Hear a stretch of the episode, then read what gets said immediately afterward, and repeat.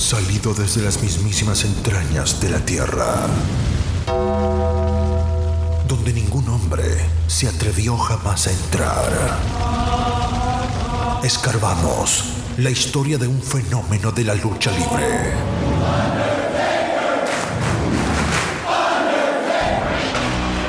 El hombre muerto, American Badass, Big Evil, el señor del lado oscuro.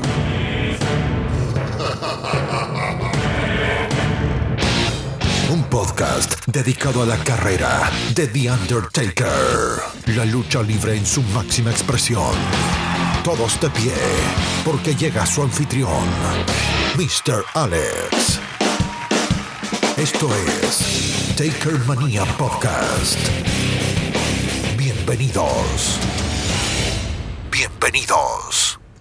Buenos días, buenas tardes, buenas noches. A la hora que usted está escuchando este podcast, Taker Manía Podcast, tu podcast favorito en español de lucha libre, dedicada a la carrera del Undertaker.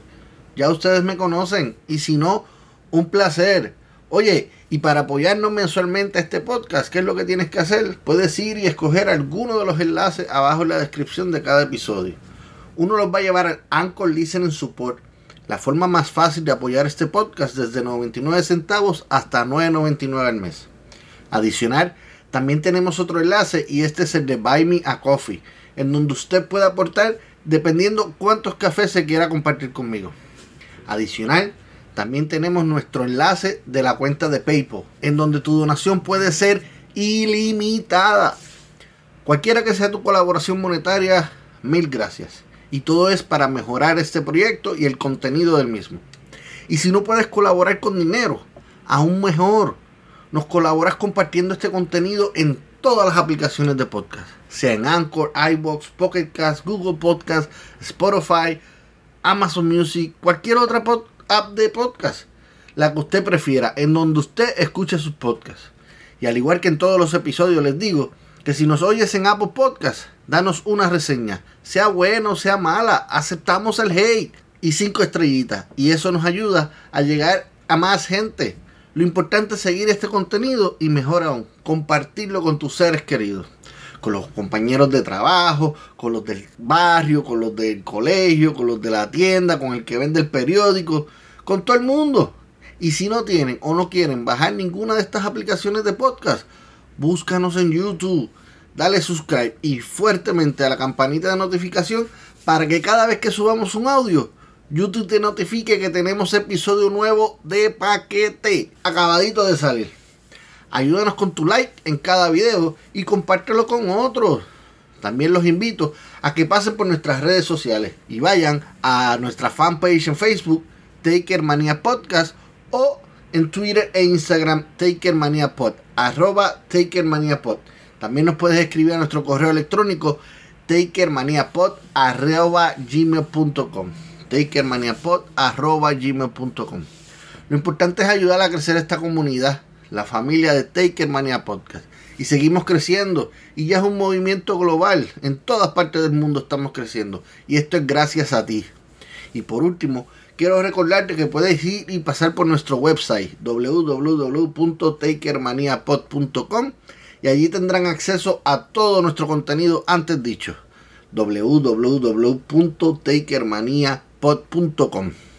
Importante que vayan y se registren en la página. En la esquina superior a la mano derecha, su nombre y su correo electrónico y automáticamente quedan registrados. Y ya dicho todo eso, es de costumbre que no se nos olvide.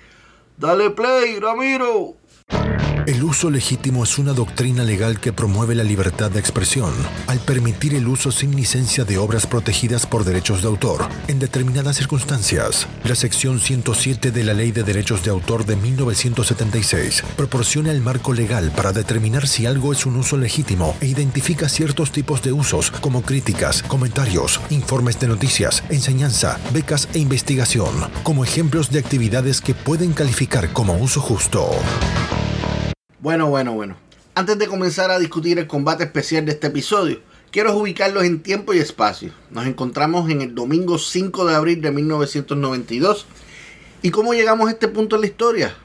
The Undertaker y Jake the Snake Rover estuvieron alineados durante muchos meses.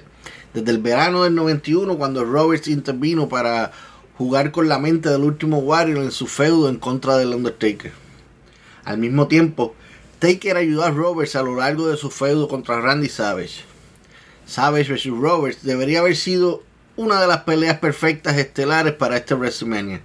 Pero la WWF tomó otra dirección diferente al poner a Savage de nuevo en ruta hacia el campeonato máximo de la empresa. Y eso dejó a Roberts sin pareja de baile para la vitrina de los inmortales. Por otro lado, después de Royal Rumble 1992, Undertaker comenzó su evolución a Babyface. Las multitudes lo habían estado animando durante un largo tiempo, pero necesitaba un villano vil contra él que trabajara para poder solidificar su estatus como favorito entre los fanáticos. Y ahí es que entra Jake the Snake Roberts, quien era conocido como un maestro en el micrófono y con quien lleva hábilmente en todo el feudo con su brillante trabajo en las promos, mientras The Undertaker seguía destruyendo a cualquiera que se le ponía en el medio y construyendo su personaje cada vez más dominante.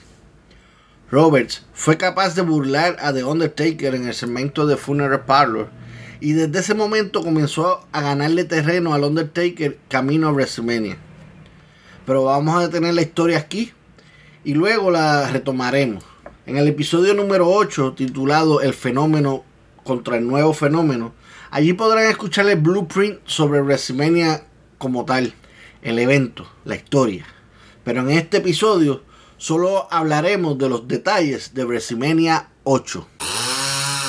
Pasamos a cosas serias. Prepárate, acomódate y no permitas que nada te aparte. Porque se viene el Blueprint. WrestleMania 8 fue el octavo evento pago por ver anual de la lucha libre profesional de WrestleMania, producido por la World Wrestling Federation WWF, hoy día WWE tuvo lugar el 5 de abril de 1992 en el Hozier Dome en Indianapolis, Indiana. Pero ¿por qué mejor no nos vamos todos, nos acomodamos todos juntos en nuestra máquina del tiempo? Así que vamos, vamos a movernos, sí, dale, que cabemos todos. Omar, muévete un poco, ajá. Ahí cabe tu esposa también, sí. Hágame caso, ahí cabe, vamos. Divi, aquí hay un asiento. Mafioso, Josué, muévase un poquito para que Jamón pueda cerrar la puerta. ¿Estamos? Vieron que todos cabemos, apretadito pero cabemos. Así que vamos a dar un viaje al Midwestern de los Estados Unidos para allá en el 92. Así que viene que nos fuimos.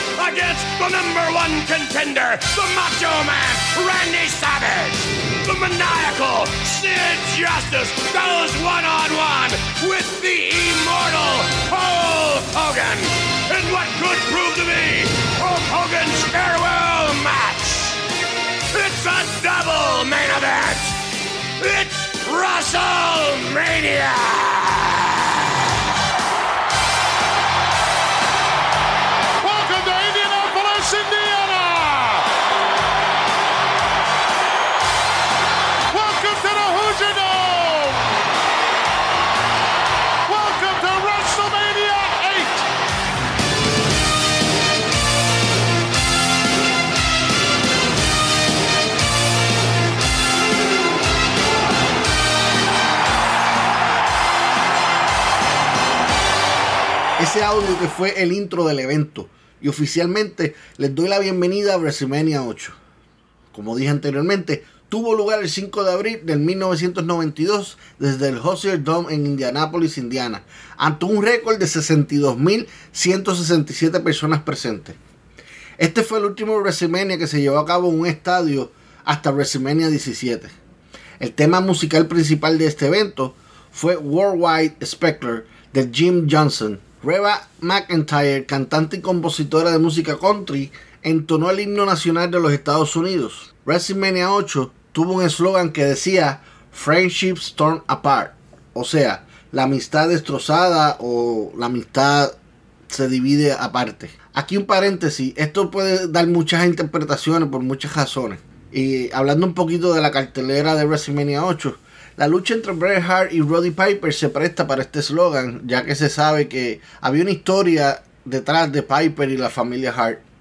También la podemos aplicar el eslogan a nuestro combate principal en este episodio, ya que discutimos la relación que había entre Undertaker y Jake Roberts, e inclusive pudiera ser por la lucha de Flair y Savage. El evento contó con 10 combates que incluye un combate Dark Match, 7 combates fueron luchas en solitario y las otras 3 fueron en luchas en pareja, incluyendo una de 4 luchadores contra 4. El evento también celebró dos combates de campeonato, el campeonato en parejas de la WWF y el campeonato intercontinental de la WWF. El storyline del evento concluyó en dos eventos principales, en lugar de uno.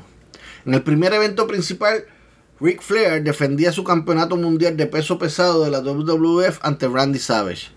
En el segundo evento principal, Hogan se enfrentaba cara a cara contra Sid Justice. Los comentaristas del evento fueron Gorilla Monsoon y Bobby Heenan. Después de ser el comentarista principal de las 7 WrestleMania anteriores, esta sería la última WrestleMania en presentar a Monsoon como comentarista. Lord Alfred Hayes y Sean Mooney y Gene Okerlund estuvieron haciendo entrevistas backstage, mientras que Howard Finkel se desempeñó como anunciador oficial del evento. Como anteriormente en otros episodios les he dicho, nos vamos a enfocar en la lucha que participó de Undertaker. En este caso fue la segunda lucha de la noche, pero antes tenemos un audio de una entrevista que le hicieran a Jake Roberts justo antes de la lucha. Jake Roberts, we are rapidly Jake Roberts, approaching estamos acercándonos rápidamente a tal to vez tu reto face más grande hasta el Undertaker día de hoy cuando te enfrentas al WrestleMania Undertaker 8. esta tarde en Before we talk WrestleMania about the 8. encounter, Pero antes de que hablemos I del have to ask choque, tengo que preguntarte de varios rumores de que tú planeas traer una serpiente al ring. Hombre, ves así comienzan los rumores. Alguien hace un poquito de ruido. Nosotros ambos sabemos que Jack Tony, tan senil como está, no me permite llevar mi mascota favorita al ring. ¿No es así? Yo sé not que el presidente Jack. Tony I no also sanciona algo así. Yo también sé que él no aprobó tus acciones durante tu visita a la funeraria. Él no sabe cómo divertirse. Eso es todo lo que fue, un poco de diversión a mi estilo. El hombre más grande no siempre gana. No, no, no es así. El hombre más grande no siempre gana, no. Pero el hombre más inteligente, el hombre más frío, mira esto, hermano. Oh, viaje corto, mal aterrizaje. Pero mira, al Undertaker aquí la trampa fue tendida, la trampa surgió y yo obtuve justo lo que quería. Míralo, indefenso, muy indefenso. Ahora yo me voy a tomar mi tiempo, sí, yo puedo disfrutar de las cosas que quiero en la vida. y sí, voy a disfrutar esto. Mira esto. Y yo he revisitado esto un millón de veces en mi mente y no pienses ni por un momento que yo no disfruté esto. Mira esto. ¡Boom! ¿Un poco de diversión para mí? Nada para ti. La DDT es el punto final, grandulón. Así que, ¿qué es lo que vas a hacer cuando yo te ponga en ella y obtenga lo que yo quiero de ti? Bueno, Jake Roberts, tal parece que tú impactaste al Undertaker con todo lo que tenías, pero él seguía regresando por más. Simple calentamiento. Cuando llegue el momento, yo voy a enganchar su cabeza y lo voy a hacer atravesar la lona. Yo voy a poner el último clavo en su propio ataúd, créeme. Ahí lo acaban de escuchar. Jake the Snake Roberts planea poner al Undertaker en su DDT y hacerlo sufrir. Así que veremos a ver lo que pasa. El Undertaker aplica la tumba, rompe cuello, continúa con la llave de los portones del infierno y te lleva hasta el Valle de la Muerte. Estamos transmitiendo en vivo, compadres. Escucha una gran pelea con gran emoción. De campana a campana. El relato como si estuvieras en vivo. Prepara las palomitas, porque esta lucha comienza en 3, 2, 1. ¡A pelear!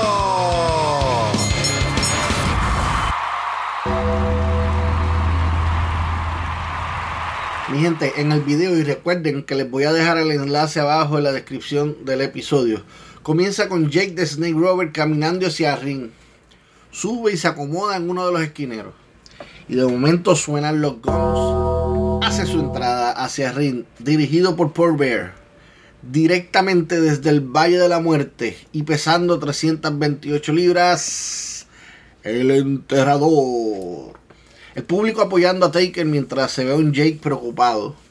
Vemos a Paul Bear entregarle al árbitro la urna para que éste cuide en lo que él ayuda a Undertaker a quitarse la chaqueta, el sombrero, la rutina de cada lucha del Undertaker. No es necesario decirle a ustedes las caras de shock de los niños cuando ponen las cámaras, las tomas que toman con la cámara. Pero esta vez es diferente a otras veces que hemos hablado. Esta vez ellos lo apoyan. Así que vamos a dar comienzo a la lucha y suena la campana y ambos luchadores se miran fijamente el uno al otro. Mientras Robert hace un juego de piernas tipo boxeador, Undertaker en su paso lento lo persigue. Puede ser que Robert utilice su velocidad para usarla en contra de Taker. Eso es una de las estrategias. Cuando el Taker tira un golpe, uh, Robert utiliza así, lo dije, se movió rápido y le pega el cuerpo y se sale. Se le escapó al Undertaker. Robert le hace seña de ven, ven hacia acá que te estoy esperando, papá. Mientras Undertaker camina despacio cogiendo su tiempo. Vuelve y se le escapa a Robert al enterrador, pero esta vez al virarse Undertaker, Jake lo recibe con derechazo al rostro. Pero esto no le hace nada al Taker.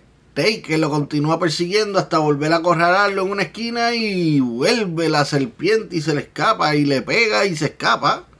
Ahí tenemos, pues, espérate, luego de esquivarlo, vuelve y le pega tremendo derechazo al rostro de Taker y no le hace efecto al mismo.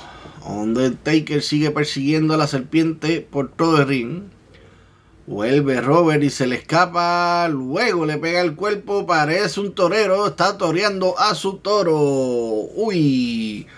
Robert le pega al rostro al Undertaker y busca impulso las cuerdas y de regreso le pega y juega con las cuerdas y Undertaker sale por encima de la tercera cuerda y cae de pie en el área de ringside. Aprovecha Undertaker y lo jala por los pies a Jay y este cae Taker lo jala, lo saca de ring. Frente a frente en las afueras de ring. Derecha de Taker al rostro. Y Paul le hace señales a Taker. Y este lo restraya la cara de Jay contra uno de los postes del esquinero. Fuerte el golpe que recibe Jay de Snake Rover. A paso lento caminando el Taker. Mientras Jake entra nuevamente al ring. The Undertaker intentando entrar al ring y es recibido por rodillazo de parte de Jake en el área de la cabeza. Buena combinación de par de derechas hacia Taker. Robert lo lleva a un esquinero y lo tira de esquina a esquina y continúa con derechazo al rostro y vuelve a agarrar a Taker para tirarlo de esquina a esquina, pero no. Undertaker le hace fuerza Robert lo intenta por segunda vez de esquina a esquina, pero no. El Undertaker vuelve a bloquear, lo voltea y él es quien comienza a atacar a la serpiente. Lo agarra y lo tira de esquina a esquina y cae Robert estrellado en la esquina mientras Taker sigue caminando a paso lento y firme. Esto es una funeraria. Lo agarra por el cuello y lo restraya contra el esquinero y comienza a apretar Empieza asfixiándolo. Continúa Taker asfixiando, pero lo suelta por el conteo del árbitro. Este árbitro siempre de metido. Undertaker vuelve a tirarlo de esquina a esquina y vuelve a agarrarlo con una choco y lo restrae en la esquina nuevamente. Aprieta con toda su fuerza, pero el castigo que está recibiendo la serpiente en el área del cuello, uy. Taker lo suelta de nuevo por el conteo del árbitro lo agarra por el cabello y cuchillo a la garganta, Dios mío, ahí va el primero, lo vuelve a tirar a la esquina a esquina y en el momento parece que Robert va a caer al piso por estar mareado. Taker lo encierra nuevamente en una chokehold. Ambos arrodillados en el medio del ring, pero Taker llevando la mejor parte, ya que tiene a Robert en esa garra sobre el cuello y no lo suelta. Jake trata de defenderse jalando el pelo a Taker, pero este hace más presión en el cuello. Aprieta, papá, aprieta. y Jake cae acostado en la lona. Taker vuelve a soltarlo por la maldita cuenta del árbitro, este árbitro más metido, el enterrador, mirando fijamente a su presa, que está acostada en el centro del ring. Lo impacta con un elbow drop. Uf, en pleno pecho le sacó el aire del sistema. Uy. Mientras Bear celebra desde afuera del ring y levanta en lo alto la urna. Jake the Snake Robert tratando de levantarse, pero es mucho el castigo recibido. Taker lo levanta, lo tira contra las cuerdas y de regreso Taker lo recibe con super lazo vaquero. Fuerte el impacto. Undertaker rápidamente se pone de rodilla y le hace la reverencia a la urna. Que habrá que esa urna que tanto Undertaker le hace reverencia y hace lo que la urna lo manda, obedece. El enterrador vuelve a levantar a Robert para aplicar lo que le parece ser, sí, la tumba rompe cuello, pero no. Robert se zafa y le aplica su famosa DDT. uy. Él lo predijo. El Undertaker cayó en la DDT de la serpiente. No estoy 100% seguro, pero creo que nadie ha sobrevivido ni se ha levantado de esa DDT. Oh my god. Cuando pensábamos que ya Roberts estaba acabado, este vino en ese, uff, ese comeback se la sacó de la manga, wow. Undertaker está tendido en el medio del ring. Ver levantando la urna a ver si esto hace efecto en el enterrador. Y hace sus plegarias. Y sí, The Undertaker comienza a ponerse de pie. Sobrevivió la DDT de Roberts. Jake lo agarra por los pelos. Taker lo agarra por el cuello. Robert le pega patada al cuerpo y le tuerce el brazo y lazo al cuello. Undertaker cae al suelo, pero se comienza a levantar. Robert no se percata de eso y este hace señal como que va a acabar la lucha. Lo tiene, lo agarra, lo prepara y le aplica nuevamente la DDT lo sembró en el centro del ring. Otra DDT para el Undertaker. Y ahora sí, Roberts está seguro de que esa no se levanta. Y le dice unas palabras a Bear. quien está fuera de ring alzando la urna y haciendo sus plegarias y pidiendo que Taker se levante. Jake comienza a salir de ring y va tras Paul Bear parece que le va a dar lo suyo también. Lo señala, lo amenaza y lo comienza a seguir en el ringside. Pero es un momento, mientras el Undertaker cae sentado de una, sobrevivió. No a una, sino a dos DDT de la serpiente. Jake agarra a Bear por la cabeza y le pega tremendo derechazo. Lo que no sabe Robert es que Undertaker está justo tras de él. Robert comienza a forcejear con Popeye para quitarle la urna, pero Taker lo agarra y lo prepara. Sí, ahora sí, le aplica tumba rompecuello en las afueras del ring, directamente en el matre, ahí en el cemento. Sí, oh my god, lo enterró en el matre, lo mete a ring y seguido, sí, uno, dos y tres. Victoria victoria por conteo de 3 y gana la lucha en 6 minutos 36 segundos. Popper saca al Undertaker rápido de ring, así obteniendo su segunda victoria en un evento de WrestleMania, la segunda de lo que hoy día conocemos como el famoso Streak de Undertaker. Undertaker dominó a Jake Roberts en esta batalla de principio a fin. Incluso resistió el impacto del famoso de Jake Roberts no una, sino dos veces, para así ganar el combate. Y eso fue todo en la sección de campana a campana. El relato como si estuvieras en vivo y a todo color. El contenido que te entretiene y te hace recordar cuando éramos pequeños frente a la televisión viendo lucha libre. siendo testigo de cómo Undertaker fue sumamente superior a la serpiente. Como dije casi al principio de esta sección, para muchos fue una lucha del montón, para otros fue una de las luchas, mejores luchas de Undertaker en WrestleMania. Para mí, esta lucha fue clave para poner a Taker como un babyface estelar dentro de la WWF. Esto es una de las luchas, de las muchas luchas que tuvo el Undertaker dentro de su carrera, en la que demostraba que no necesitaba un título para sobresalir en una cartelera tan grande como WrestleMania. No te vayas. Ya viene la mejor parte. Aquí, en Taker Mania Podcast. Con Mr. Alex. Antes de pasar a la autopsia de este episodio, quiero recordarles que pasen por YouTube, Taker Mania Podcast, se suscriban y fuertemente a la campanita de notificación.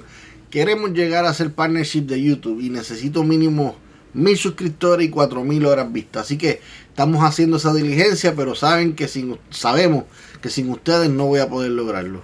YouTube, Taker Mania Podcast, suscríbete fuertemente a la campanita de notificación, dale like a cada video y volvamos a la programación regular.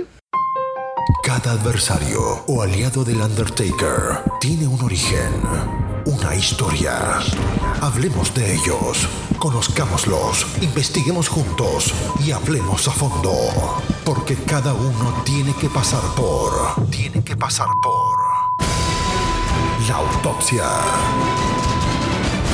La autopsia.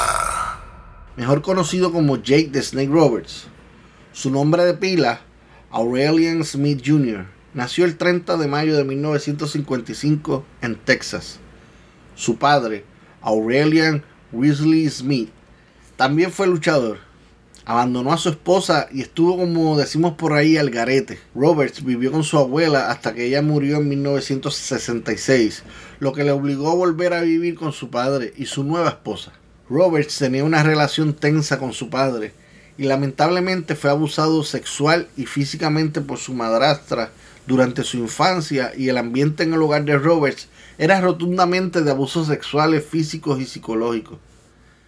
Tiene un medio hermano, Michael Smith, y una media hermana, Robin Smith, quienes también se convirtieron en luchadores.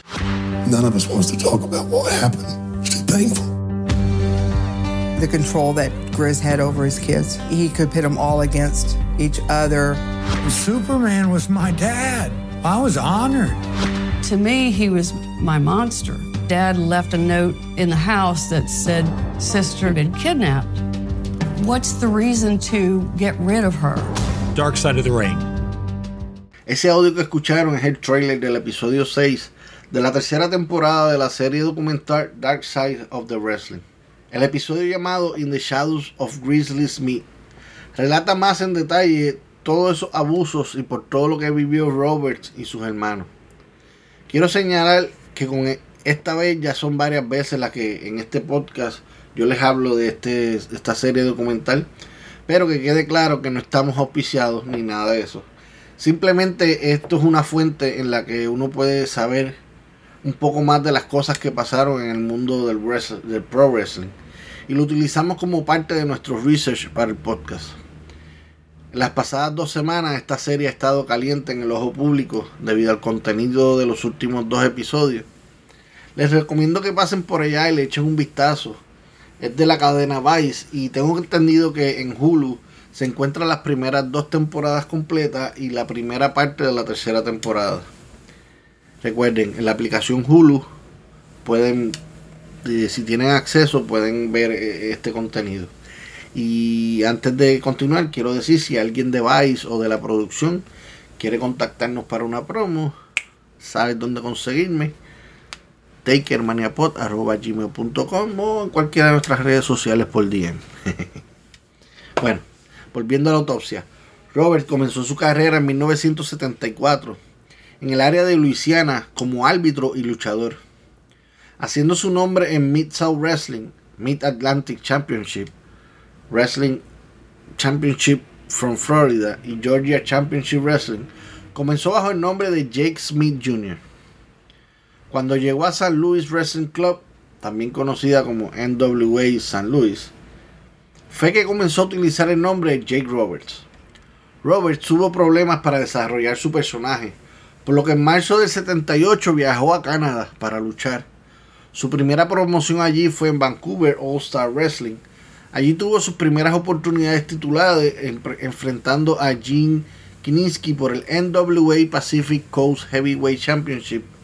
No tuvo éxito y se unió a Don Leo Jonathan para participar en un torneo que terminaría los nuevos campeones NWA Vancouver Canadian Tag Team.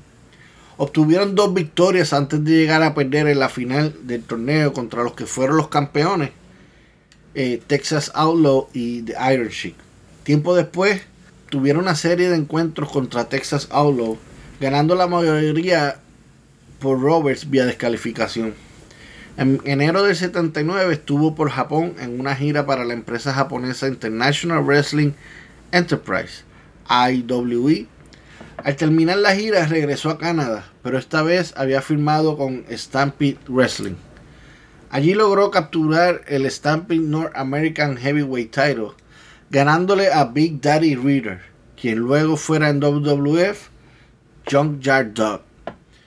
Con este tuvo un feudo en donde batallaron en todo tipo de luchas, incluyendo una ladder match. To get up.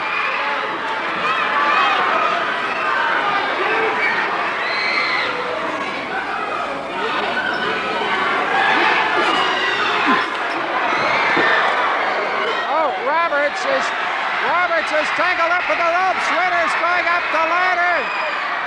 Roberts can't get out of the ropes. He can't. It's all over. It's all over. Ritter has the belt. Roberts got tangled in the ropes. Ritter's got the belt. Ritter's got the $1,000. Ritter is the North American heavyweight champion. And he still wants to give out some punishment to Roberts, but it's all over. Abajo en la descripción del episodio les voy a dejar el enlace de este video que acabamos de escuchar para que vayan y vean cómo era este tipo de luchas de escalera antes. Adicional el árbitro tenían a otra persona dentro del ring aguantando la escalera para que los competidores no se cayeran. Esta lucha fue el fin del reinado de Roberts y la penúltima lucha de, en Stampede Wrestling, ya que se marchó de la promoción. Antes de seguir, quería señalar que durante este tiempo que él fue el campeón pesado de Norteamérica de la Stampede, pudo retar a Harley Race, quien era el campeón NWA World Heavyweight en ese momento. Ya en 1980, entre febrero y marzo, viajó nuevamente a Japón a participar de otra gira para la IWE. Luego regresó a la promoción Mid-South Wrestling, donde conquistó el Mid-South Louisiana Title. Mantuvo unos feudos de larga duración con personas como The Rapper, The Samoans, Alpha y Zika, Ernie Ladd, The Super Destroyer, eh, que era Scott Irwin, entre otros. También obtuvo el Mid-South North America Title, en donde su enemistad con The Rapper crecía aún más y comenzó una riña contra Paul Ornoff, quien sería el que le quitara el título. Pasó a luchar para Mid Atlantic Championship Wrestling, donde se enfrentaría a Rick Harris, Jacob Golet, Abdullah the Butcher, Roddy Piper y los Anderson, Jim Anderson y Ole Anderson, entre otros muchos.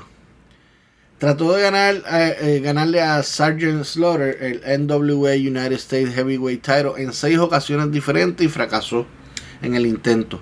Al igual que en dos luchas titulares contra Rick Flair por el NWA World Heavyweight Title. Ya con su nombre establecido en todas estas empresas, regresó a Championship Wrestling from Florida, CWF, en agosto del 82. No por mucho, ya que en marzo del 83 regresaría al Mid Atlantic Championship Wrestling hasta octubre de ese año. Los hermanos Briscoe lo mandan a buscar para que él pertenezca a Georgia Championship Wrestling. Aquí ya con una experiencia de casi 10 años en el Pro Wrestling, rápido puso su entusiasmo en el oro de la promoción. Comenzó un feudo con Brett Wayne, quien era el campeón NWA National Heavyweight. Lo retó numerosas veces y se convirtió en sombra de Brett Wayne, pero no pudo arrebatarle el título siendo el 6 de noviembre de 1986 su último intento, pero esa misma noche retó a Ronnie Garvin por el NWA World Television Title, ganándolo en 9 minutos 26 segundos.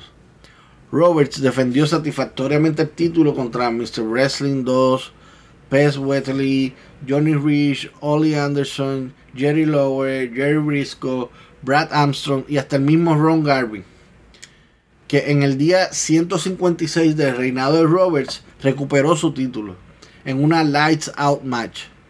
Jake trató por los próximos meses de recuperar el título y no lo logró nuevamente, pero Garvin volvió a ganar el título en una lucha sin descalificación. Roberts cambió de objetivo y comenzó una riña contra el campeón de la NWA National Heavyweight, Brad Armstrong.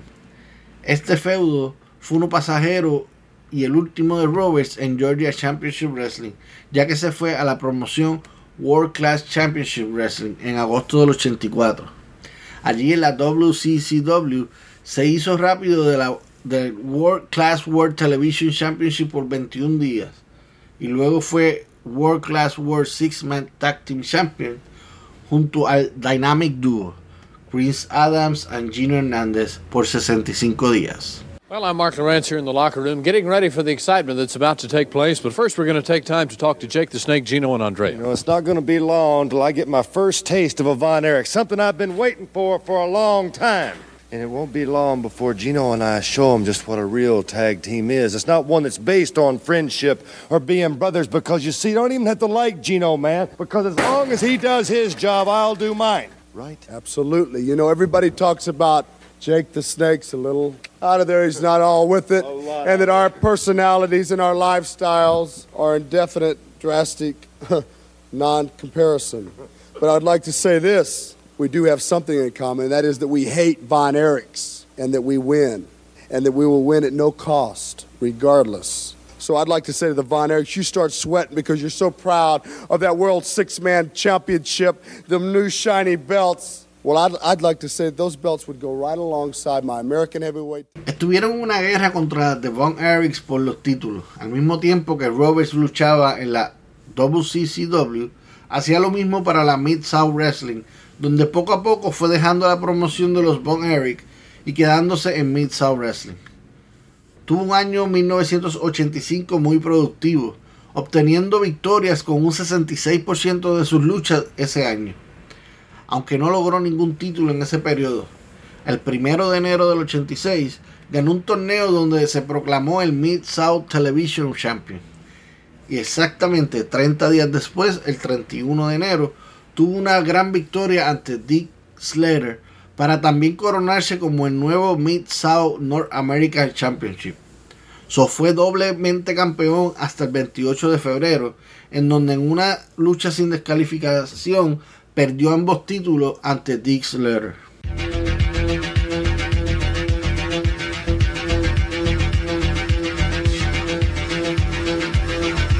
Dos días después, Roberts debutó en la World Wrestling Federation, WWF. Sus primeras dos apariciones en televisión fueron en WWF en NESN desde el Boston Garden y WWF en MSG Network desde el Madison Square Garden hizo su debut en un pay-per-view derrotando a George Wells en WrestleMania número 2 y continuar su invicto hasta este momento en la empresa. Dirigía el talego Roberts. ¡Oh! ¡TDT fulminante! ¡Sobro! Sobre George Wells, 1, 2 y 3 y Roberts, Roberts se lleva la victoria y continúa invicto. Vamos a ver qué hay aquí. No, no, no, no me permitan eso, por favor. A lo mejor es un carrito de carrera, ya te dije. A control remoto. Señor árbitro, no, por favor. ¿Pero qué tienes tú contra las culebras? Impida eso. ¿Qué tienes tú contra las culebras? Son bonitas. No, no, no tengo nada, pero ¿por qué? Sacan la lengüita, sí. Pasar a Well semejante momento tan uh, horroroso. Ahí está. me encanta cuando sacan la lengüita. Oye, ¿qué va a hacer? Oye, no, esto es serio, esto es serio, esto es serio. Bueno, precisamente. Oh. Le están renando el cuerpo de la serpiente su cuerpo a Wells. ¡Wow! Oye, oye, oye, cuidado que es una boa constrictor. Claro, por naturaleza va a tender a apretar el cuerpo de. Wells. Después del combate, Roberts hizo que a Wells le saliera espuma por la boca cuando envolvió a su serpiente Damien alrededor de su cabeza de Wells. El primer feudo importante de Roberts fue contra Rick the Dragon Steamboat. Todo comenzó en un episodio televisado a nivel nacional de Saturday Night Main Event número 6 en mayo del 86. He's signaling for that DDT. He's not. Oh, no. Hey, Steamboat, that's using your head. Oh, my goodness. I like it. Steamboat, unconscious. He has to be totally out of it. Roberts ejecutó el DDT en Steamboat en el piso del concreto en el ringside y luego procedió a dejar su serpiente Damien encima de Steamboat. Si bien Vince McMahon y el Booker George Scott insistieron en querer que el DDT se llevara a cabo en el piso, Roberts inicialmente se negó hasta que Steamboat le dijo que podría protegerse adecuadamente de lesiones, que lo hiciera. Pero desafortunadamente Steamboat no pudo evitar que su cabeza golpeara el concre concreto y quedó inconsciente, sufriendo una conmoción cerebral. Después de la recuperación de Steamboat, Steamboat presentó un dragón de Komoro como su mascota para combatir los efectos psicológicos de la serpiente de Roberts. El feudo continuó con Steamboat ganando la mayoría de los encuentros, más notablemente un Snake Pit match en The Big Event en Toronto y la revancha en la edición de octubre de 1986 de Saturday Night Main Event número 12. Reconociendo sus habilidades con el micrófono, Robert recibió su propio segmento en entrevistas llamado The Snake Pit, que debutó en el primer episodio de WWF Wrestling Challenge a finales del 86. The Snake Pit se inspiró en el Piper Pit, en el que Robert dirigía entrevistas a luchadores y o managers para ayudar en los storylines. El segmento finalmente se trasladó al programa WWF Superstars of Wrestling hasta que el segmento final salió del aire en julio del 87. A finales del 86, Robert comenzó a disfrutar de un aumento en la popularidad entre los fanáticos, a pesar de los intentos de la WWF de presentarlo como un villano impopular. Por ejemplo, en noviembre del 86, Robert desafió a Randy Savage por el campeonato intercontinental. Antes del combate, Vince McMahon, en su papel de comentarista, dijo que los fanáticos probablemente apoyarían a Savage contra el desagradable Roberts. So comenzó a hablar mal de Jake para que los fanáticos le siguieran la corriente. Sin embargo, para sorpresa de todos, los fanáticos apoyaron completamente a Roberts durante todo el combate. La lucha terminó en doble descalificación. En ese tiempo, la WWF estaba tratando de convertir a Roberts en el némesis del entonces campeón de peso pesado de la WWF, el favorito de muchos, no mío, Hulk Hogan. Sin embargo, después de que Robert le aplicara a Hogan con un DDT durante un episodio de Snake Pit, los fanáticos respondieron positivamente al ataque cantando DDT, DDT, en lugar de apoyar a Hogan. En ese momento, McMahon abandonó sus planes para una pelea entre ellos. Haciendo un paréntesis, años más tarde, en una entrevista que le hicieron en el 2015 a Roberts, él agradeció sarcásticamente en broma a los fanáticos por arruinar lo que habría sido lo más grande de su carrera, ya que en ese momento Hogan era el babyface más grande y popular, y una buena historia y un buen feudo contra Hogan hubiera significado muchos eventos principales de televisión y protagonizar muchos pay-per-view, cosa que nunca pasó. Como dije antes, Roberts comenzó a disfrutar de buena popularidad entre los fans y definitivamente se quedó como babyface. Cuando tuvo de hasta que tuvo de invitado en The Snake Pit a The Honky Tonk Man. You're gonna come out here. What are you gonna do for us today? You're gonna show us some talent. That's what you told me. First of all, I know all, I know all of my fine fans, all the people that voted for the Honky Tonk Man and gave me all this support I needed. They want to hear the Honky Tonk Man sing. They want to hear me do my Honky Tonk song. Are you going to sing for us now? What are you going to sing, huh? What are you going to sing? I'm going to sing my song that I put out that Elvis Presley imitated. He tried to take it away from the Honky Tonk Man. It's called That's All Right Honky Tonk Mama. But I know that you want to do this. and I want you to go ahead and make a complete idiot of yourself and sing something.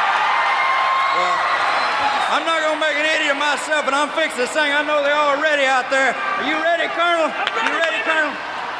Here, I'll hold the microphone over here and the snake over here. Just keep the snake back. The honky tonk man's ready. I know. I'll... Shut your filthy mouth. En el segmento, The Honky Tonk Man se sintió humillado por Roberts, así que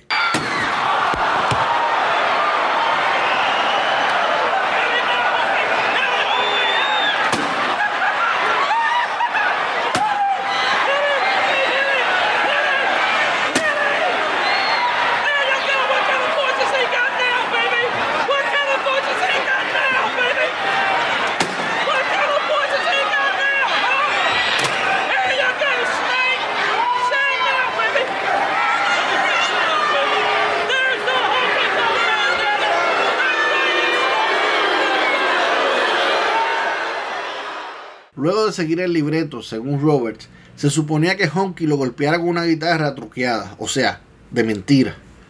Como escucharon anteriormente, Honky Tonk Man le rompió en la cabeza y la espalda a Jake Roberts lo que aparentemente y alegadamente era una guitarra real.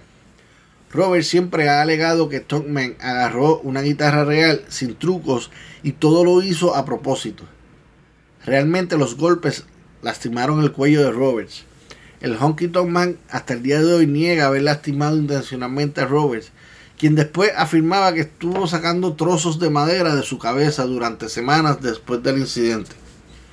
Un paréntesis en este momento, otro más, disculpen que haga tanta paréntesis, pero son cosas que hay que resaltar. Desde ese momento Roberts ha manifestado que ese es el comienzo de su dependencia por analgésicos recetados, o sea, por drogas. Esto ha sido discutido y refutado, ya que Robert había sido ya conocido por haber sido un consumidor de drogas anteriormente a este incidente. Así que volviendo al tema, y esto lo digo porque esto, mientras vayamos hablando más, vamos a salir a reducir cosas de eh, abuso de drogas. Eh, volviendo al tema, sin embargo, Robert continuó luchando regularmente, siguiendo este ángulo, lo que puso en tela de juicio el supuesto guitarrazo real. El, ataque condujo a un combate en WrestleMania 3. Honky ganó el encuentro agarrando la escuela, aunque este tuvo que huir por su vida, ya que eh, Roberts le iba a romper la guitarra en la cabeza y solo pudo golpear uno de los postes de ring. Pero el swing que hizo era que si le cogía, le iba a volar los sesos, como dicen en el barrio.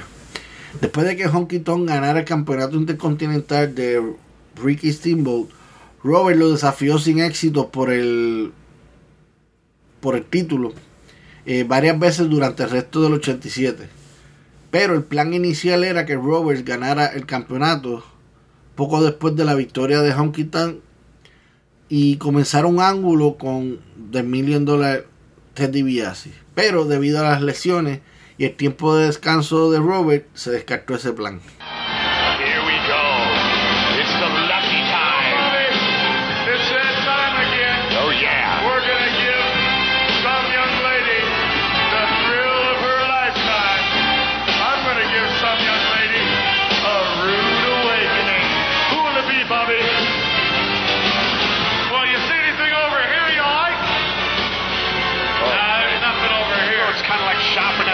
Supermarket for Rude, you know?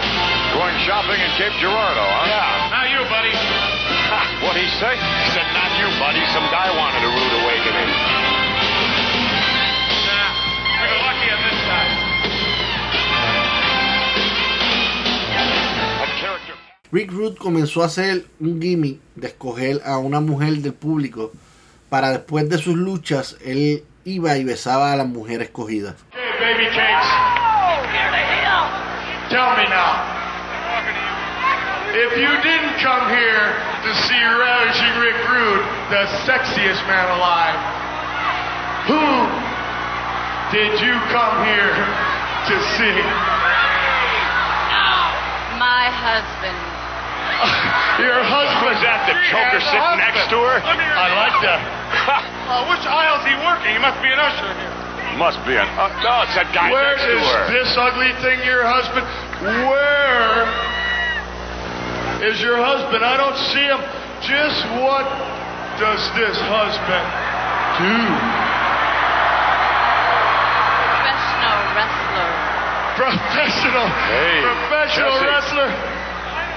Well, that's not my wife, He's got a hand McMahon. nigger you just wiped the mat with. Honey, he's going to be unconscious for a while. You better hop on the Ravishing bandwagon.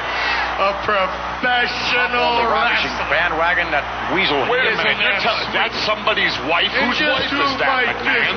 big, bad, professional wrestler be, baby cakes? Jake. Jake the Snake Roberts. Oh, en la edición del 23 de abril del 88 de Superstar of Wrestling, Ruth eligió a X dama del público, pero quien resultó ser la esposa en la vida real de Roberts, Cheryl, quien rechazó el beso y dejó saber que ella era la esposa de Jake the Snake. Roberts' wife. Hey,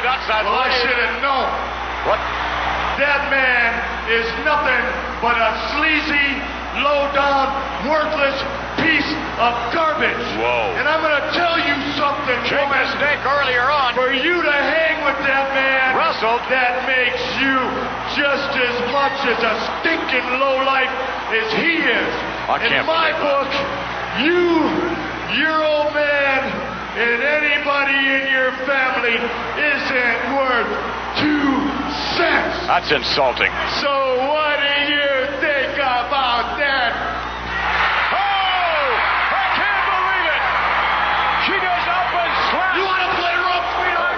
Come on. Hey, somebody control him. She hit him first. He's hurting her wrist. Come on.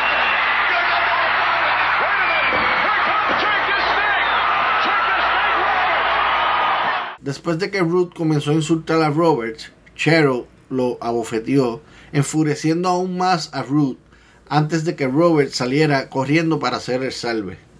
Esto comenzó una calorada riña durante todo el verano del 88, que se intensificó después de que Ruth comenzó a usar sus pantalones adornados con el rostro, o sea, con una foto de la señora Roberts. Well, Andre the Giant, for years you've intimidated everybody that walked into that ring with you, whether it was Hulk Hogan, Randy Savage, or anybody. I mean, the man's 7'5", weighs 500 pounds, has always walked down the street and shoved people, done exactly as he wanted to do. A pleasant surprise came upon us, so we found out the truth that every man in this world, every human being, has something to fear. Whether it be deep water, whether it be darkness, or whether it be the skin color of another man. Everybody has something to think about. Andre the Giant, we know what yours is now. You have a problem with snakes, as many other people do. And would I use something like that to scare you? of course I would. Why? Because, brother, if I don't, I haven't got a snowball's chance in hell in surviving this type of thing with you. I mean, Robert pasó de la riña con Ruth a un feudo con Andre the Giant, quien también era manejado por Bobby Heenan. Robert comenzó a usar a su serpiente Damien para asustar a Andre y provocarle un eventual, entre comillas, ataque al corazón. Este feudo creó una serie de luchas, la mayoría en house shows, de alrededor de 50 combates entre ellos, de los cuales 35 fueron uno contra uno casi todos ganados por el gigante. Pero Roberts puede reclamar una victoria por descalificación sobre Andre después que el gigante atacara al árbitro invitado especial y su ex amigo Big John Studd en WrestleMania 5. Poco después de que terminó su feudo con Andre, Roberts entró en una enemistad con Teddy Biasi. En lugar de luchar por el campeonato intercontinental, el premio de la pelea fue el título El Cinturón del Millón de Dólares de DiBiase. Fue en este momento que se reconocieron públicamente los problemas de Robert con los discos en su espalda, ya que DiBiase atacó a Robert después de una victoria sobre, sobre su guardaespaldas Virgil en Superstar of Wrestling en uno de los programas. Dentro de Storyline, en el ataque, Roberts fue herido tan grave por DiBiase que necesitó tiempo libre para someterse a una cirugía para reparar el daño en la espalda.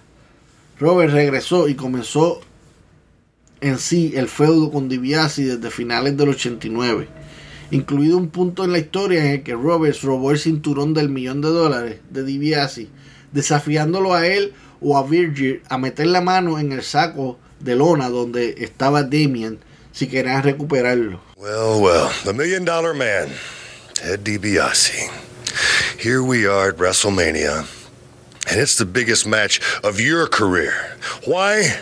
Because everything you stand for is on the line, namely the million dollar belt. Oh, yeah. It can be yours once again.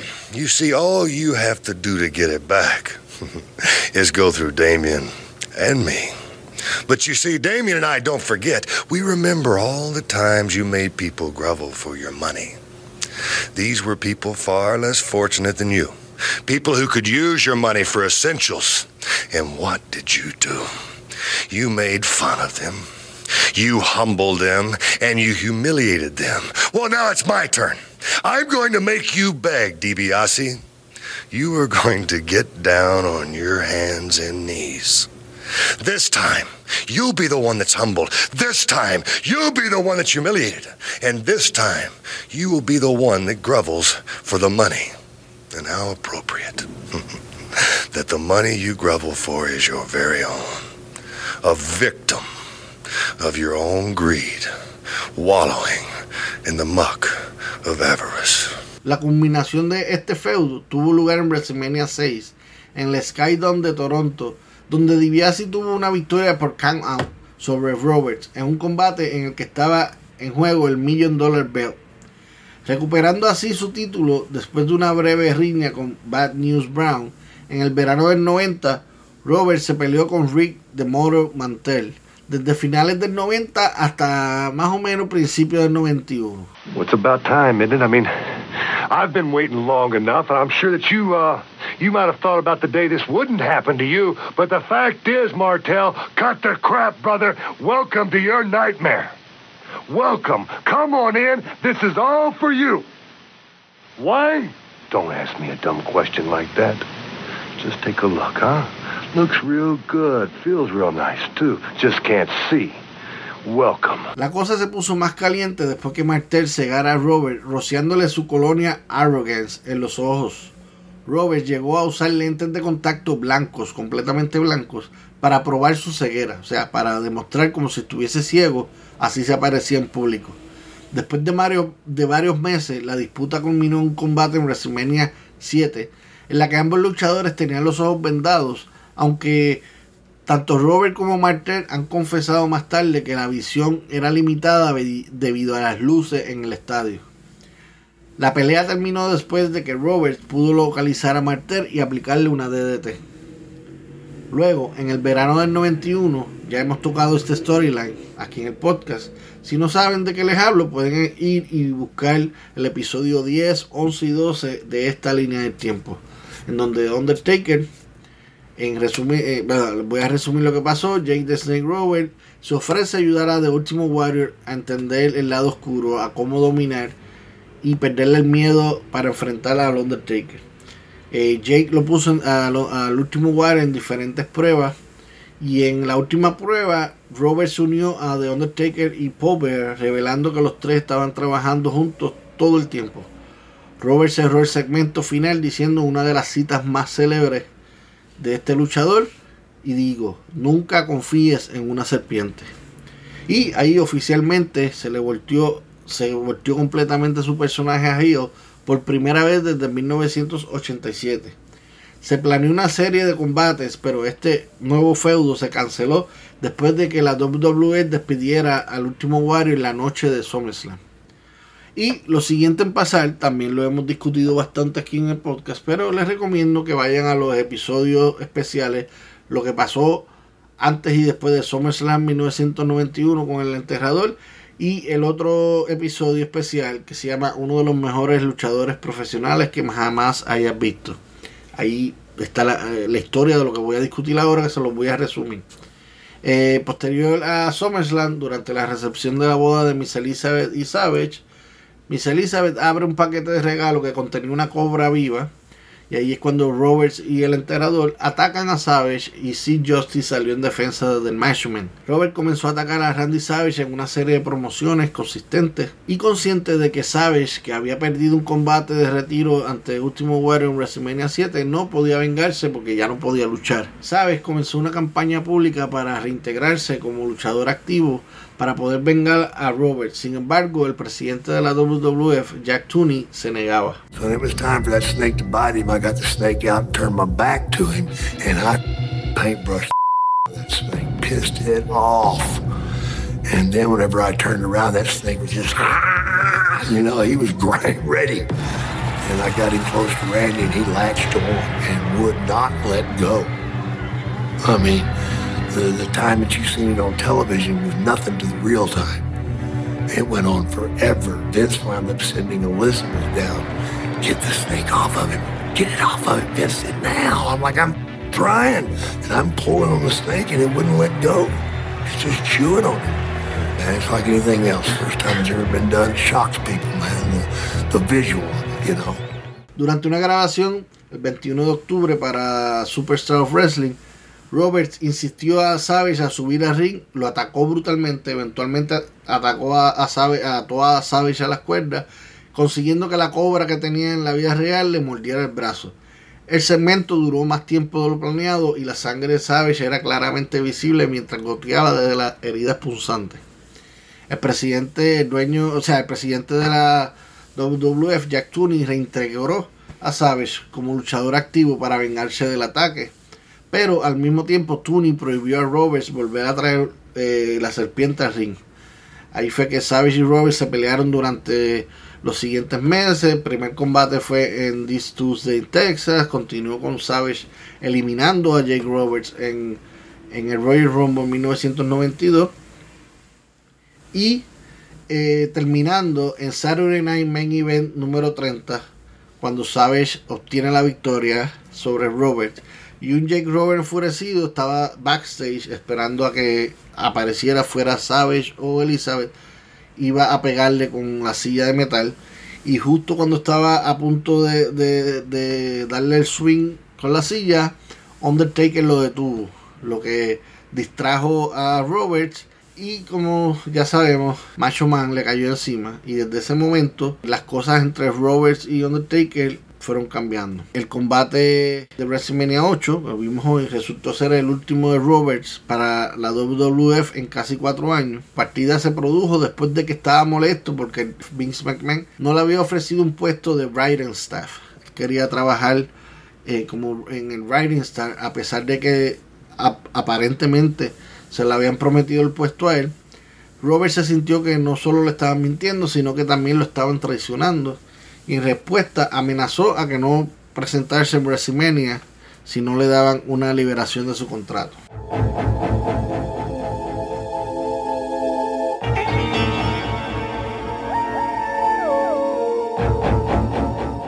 Robert tuvo que esperar 90 días después de haberse ido de la WWF, pasó a trabajar para la World Championship Wrestling, WCW, junto a su padre Grizzly Smith, donde se unió a The Barbarian y Cactus Jack. Roberts había firmado inicialmente un lucrativo contrato con Kip Allen Frey, quien era quien dirigía WCW en ese momento. En el día número 87, todavía él no podía llegar a trabajar. Hasta llegar el día 90, en el 87, Frey renunció y fue reemplazado por Bill Watts con quien Roberts tenía algunos problemas personales desde los días de Mid-South Wrestling. Al final, Robert estima que pasó de ganar alrededor de 3.5 millones al año que iba a ganar, pasó a ganar simplemente 200 mil dólares al año que es muy bueno. Wow, sacando eh, matemáticamente hablando, es ni siquiera el 6% de lo que originalmente iba a cobrar. Robert hizo su primera aparición en televisión el 2 de agosto del 92 en una grabación de Main Event en Baltimore, Maryland. Apareció entre los fanáticos atacando a Sting. Y su primer combate oficial fue seis días después cuando derrotó a Marcus Alexander Bagwell en un house show en Chicago. Su primera aparición importante en televisión fue en el Clash of the Champions número 20, donde su equipo ganó una lucha de eliminación de 4 contra 4. Robert obtuvo una victoria por pinfall sobre Sting lo que aumentó su enemistad aún más. Su único combate de pay-per-view eh, fue contra Sting en Halloween Havoc. poco tiempo después, eh, Robert abandonó la WCW. Eh, pasó los siguientes años luchando por todo el mundo. En febrero del 93 participó en una gira por Australia. Ganó el título American Wrestling Federation Heavyweight, derrotando a Don Muraco el 4 de marzo. Luego en abril del 93 realizó una gira por Europa, particularmente Austria y Alemania, para la promoción World Wrestling Superstar WWS. También debutó en la promoción mexicana AAA. En septiembre del 93 participó en una gira eh, por Japón con New Japan Pro Wrestling.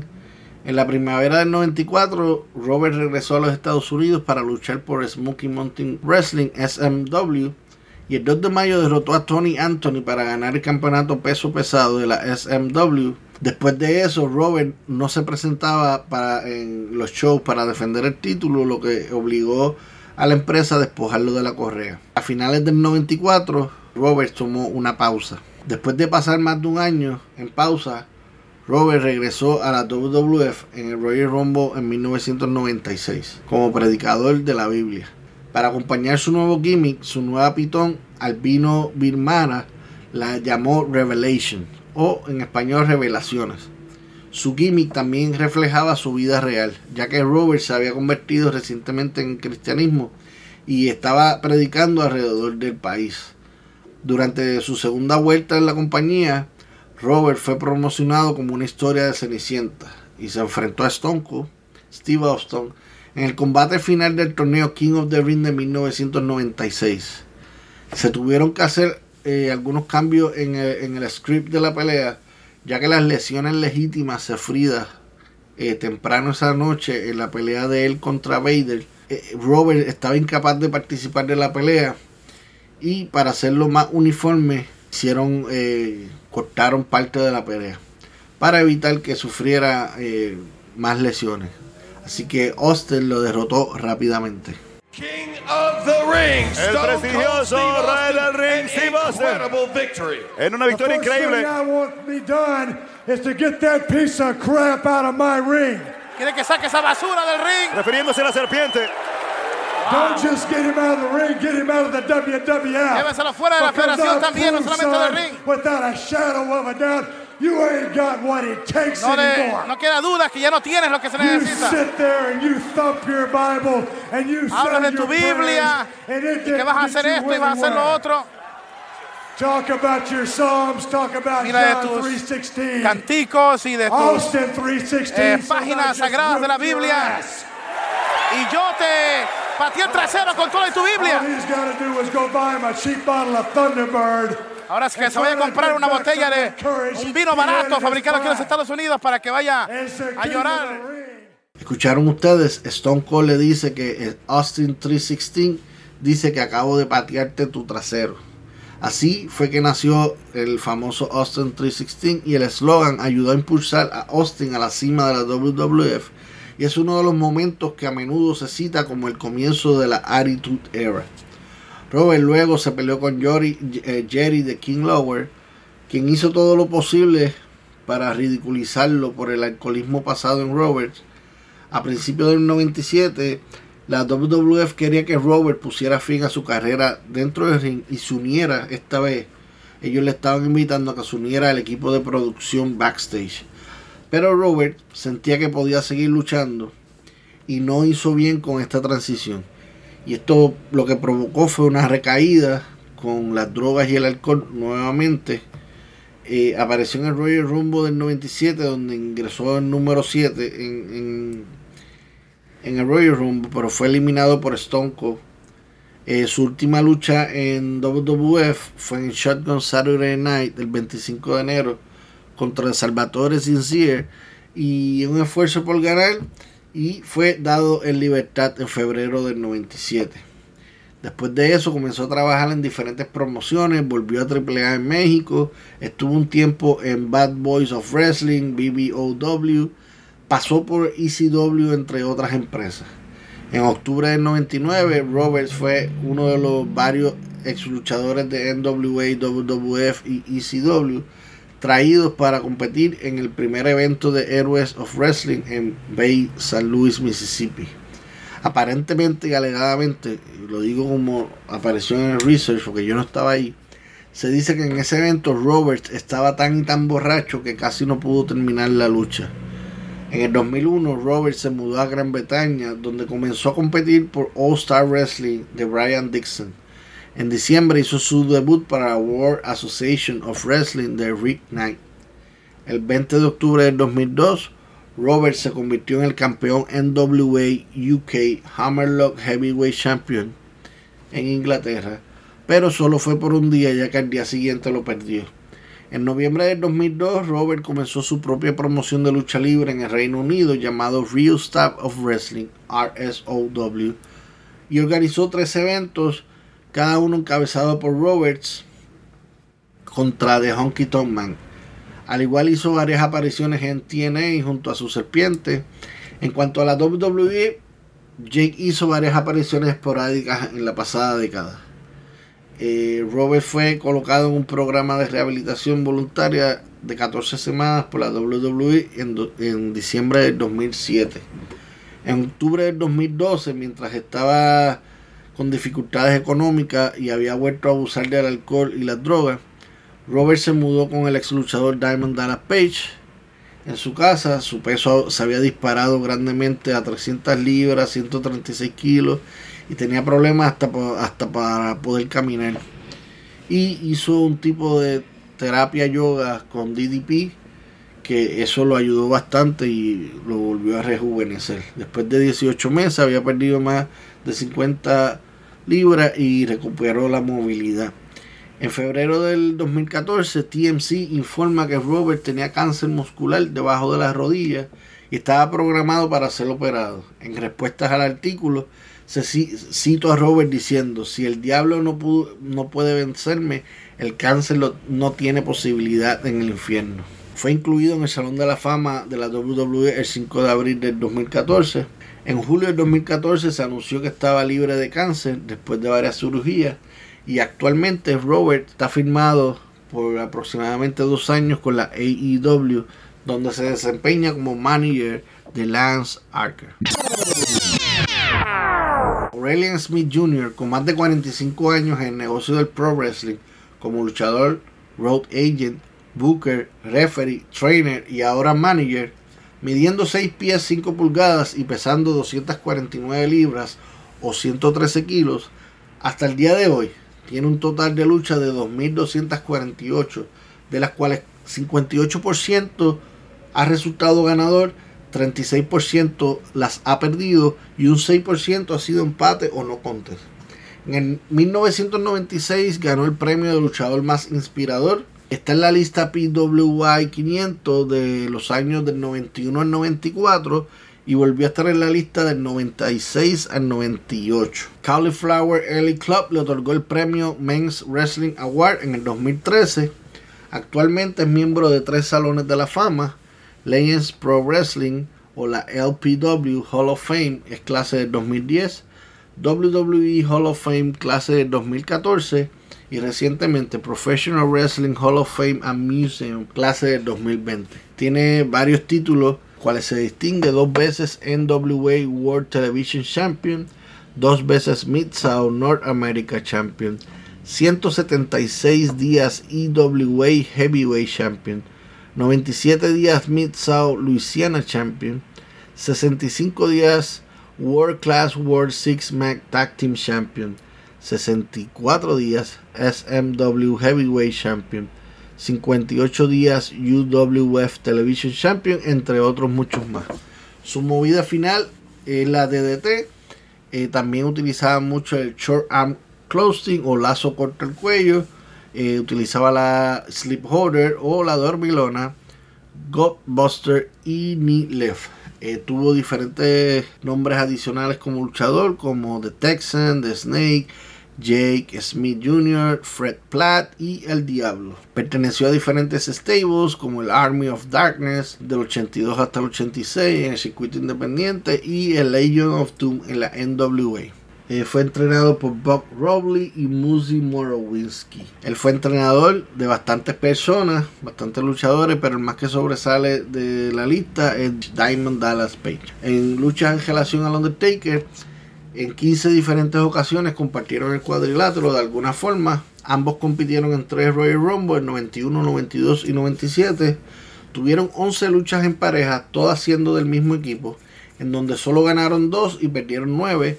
Y por último, en lucha en solitario de uno contra uno, solamente fue la lucha que tuvimos hoy en el episodio, WrestleMania 8, y fue ganada por el enterrador. Para finalizar eh, con la autopsia de Jake Robert, eh, yo creo, en mi opinión, que a lo largo de su carrera, Robert ha sido uno de los mejores en las promociones, intensa y celebrar. Su carisma oscuro, el juego con la psicología en los combates y la psicología en el micrófono. Eh, no estoy seguro, pero creo que es uno de los primeros en usar la movida de DDT. El cargar una serpiente real en todo momento, eso está súper cool. Yo no me atrevería a hacerlo, pero eso le dio un poquito más de, de vida a su personaje. Y yo entiendo que si no hubiese sido por el abuso de las drogas y el alcohol, pudo haber sido eh, su carrera, pudo haber eh, eh, sido algo más grande. nunca tuvo un título en la WWF, pero sí tuvo grandes storylines con los estelares de todos los tiempos. Hemos llegado al final de este episodio, no sin antes dar las gracias a todos ustedes por escuchar este podcast. Y ya saben, pueden ir y visitarnos a nuestro website www.takermaniapod.com www.takermaniapod.com y allí tendrá acceso a todo nuestro contenido. Pero, como ya es de costumbre, vamos a repetirlo todo. Puedes conseguirnos en cualquier aplicación de podcast. Dale subscribe, denos follow, 5 estrellitas, una reseña, sea buena o sea mala. Aceptamos el hate lo importante es ayudar al algoritmo a llegar a más gente. En YouTube también subscribe, follow a los audios de los videos, denle like fuertemente a la campanita de notificación. En nuestras redes sociales, la fanpage en Facebook, Takermania Podcast, Instagram, Twitter, arroba Takermania Pod. Allí vas a encontrar el mejor contenido del Undertaker en todas las redes sociales, en inglés y en español nuestras redes sociales, Takermania Podcast. Específicamente le estamos dando un poquito más de cariño a Facebook e Instagram. Acá abajo tenemos los enlaces del Anchor Listener Support. También tenemos el Buy Me a Coffee y nuestro enlace a la cuenta de PayPal. Cualquier donación monetaria de su parte siempre será agradecido. Todo es para mejorar los equipos y la producción y el contenido de este tu podcast favorito en español de lucha libre. Y nos quieres escribir, takermaniapod.com Nuestro website, vuelvo y lo repito, www.takermaniapod.com. Importante que vayan y se registren. A mano derecha, arriba, eh, su nombre, su correo electrónico y automáticamente quedan registrados. También quiero agradecerle a todos ustedes por apoyar a cada uno de los artistas que colaboran en este proyecto a Destiny con su arte, Junior con la foto y el señor Ramiro Delgado con los audios. Muchas gracias. Eh, también quiero agradecer a la producción, a Giovanna e Isabela. Gracias por siempre ayudarme y, y meter mano conmigo. Mil gracias. Pero específicamente quiero darle las gracias a cada uno de ustedes por nuevamente o en otra oportunidad darme este momento para poder yo compartir este proyecto con todos ustedes. Y será hasta la próxima lucha del Undertaker. Rest in peace.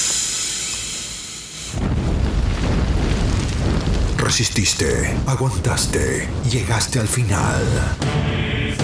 No olvides seguirnos en nuestras redes sociales. Encuéntranos en Instagram y Twitter como arroba TakerManiaPod. Nos reencontramos en el próximo episodio para seguir escarbando la historia del fenómeno de la lucha libre. El hombre muerto, American Badass, Big Evil, el señor del lado oscuro. Hasta aquí fue Taker Mania Podcast con Mr. Alex. Solo nos queda por decirles: Rest in peace. Rest in peace.